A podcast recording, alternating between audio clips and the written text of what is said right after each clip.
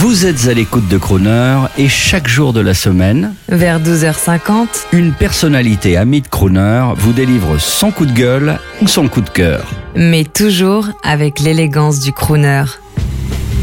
Bonjour, c'est Olivier Dassault, chroniqueur aviateur pour Crooner Radio.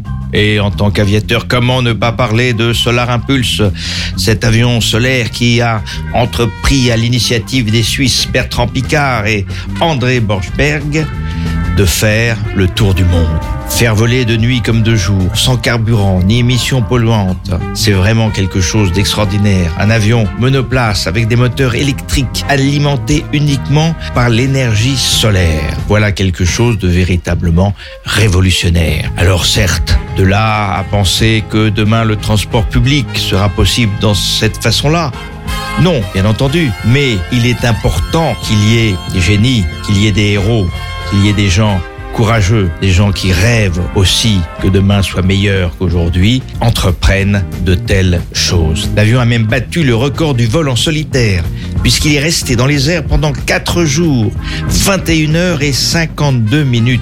Rendez-vous compte. Et puis aussi, c'est un message fort en matière de développement durable. C'est un coup émotionnel, intellectuel, qui peut transformer les esprits à travers le monde. Voilà une belle capacité d'innovation et d'excellence pour la recherche. Car ne l'oublions pas, l'innovation constitue le véritable moteur de la croissance. L'innovation, c'est la clé du redressement économique de notre pays. C'est aussi pour nous une condition de survie.